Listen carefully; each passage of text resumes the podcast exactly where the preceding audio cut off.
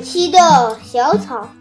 这天，又有遇见一位老爷爷，老爷爷的背篓里装满了刚采回来的新鲜药材。老爷爷的背篓里还放着一束结满红红的野果的小树枝儿，小野果一定很甜很甜吧？悠悠一边想，一边跟着老爷爷往前走。老爷爷走得慢慢的，悠悠也走得慢慢的。走到一家小店铺门口，老爷爷停了下来，放下背篓，把里面的草药一样一样摊在门口的晒箩里。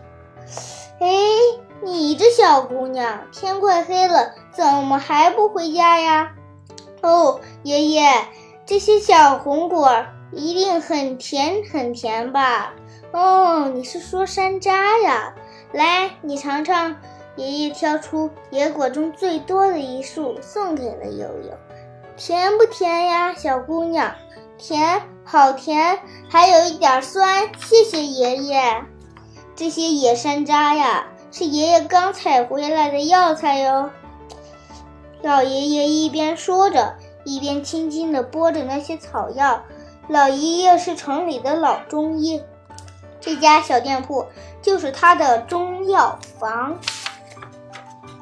这叫车前子，这叫蒲公英，这是远晒，这是柴胡。老爷爷咬一咬。尝一尝晒罗里们草药的味道，一颗一颗又一颗，说着草药们的名字。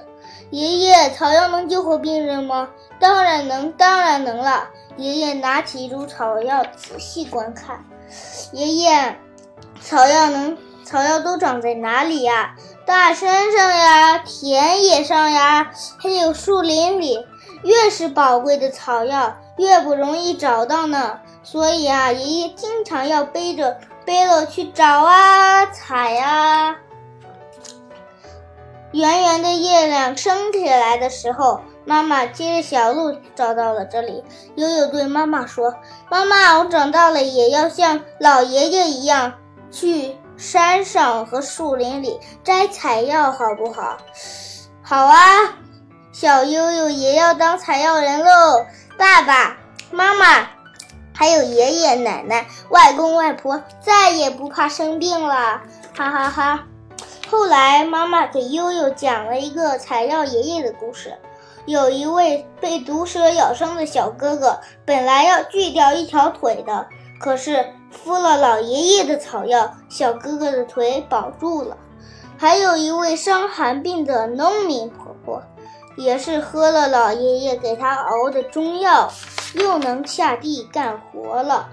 每天放学回家的时候，悠悠都会等着采药回来的老爷爷去看老爷爷的中药房。悠悠真的迷上神奇的小草了，跟着爸爸妈妈去田野里玩。他采到金樱子，你还知道金樱子？爸爸问。当然了，呃，小心，爸爸金樱子身上。小刺会扎人的，不过吃起来很甜哟。很多年过去了，悠悠长大了，他成了一名中医科学院的研究员。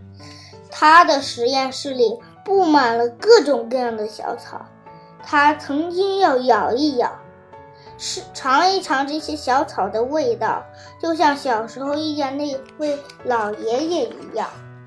这一年，悠悠接到一个艰巨的任务，他要从中国的草药中寻找到一种新药，抵抗和治疗危害人类健康的疟疾。悠悠背着药箱进入了中国疟疾的高发区，在这里，疟疾正在折磨着女人、老人和孩子。悠悠对照着古老的医书，从筛选出来的一百多种草药里选中了一一种幸运的小草。悠悠举起它，一遍遍闻着它发出古怪的气息，这就是青蒿，一种普通的、古老的科菊植物。悠悠，你说青蒿素会是什么样子呢？不知道，但我希望它能有美丽的景色。在实验室里，悠悠和他的团队开始提供青蒿素，失败，失败，失败。他们已经经过了一百九十次失败的实验。终于，屠呦呦用青蒿素做成了一种抵抗疟疾的新药。这一天，屠呦呦站站在了领奖台上，全世界都在看着她。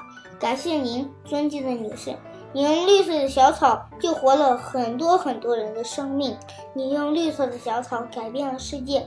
不，不是我，这是中国传统医学送给人人类的一份礼物。屠呦呦笑道，双手接过了。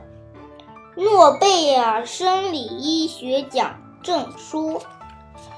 这时候，屠呦呦好像看见小时候遇见的那位采药老爷爷，他背着背篓站在人群里，正在向他点头微笑。大朋友们、小朋友们，我今天说错了一个字儿，你们知道是什么字吗？明天我在评论区发给你们哟。再见。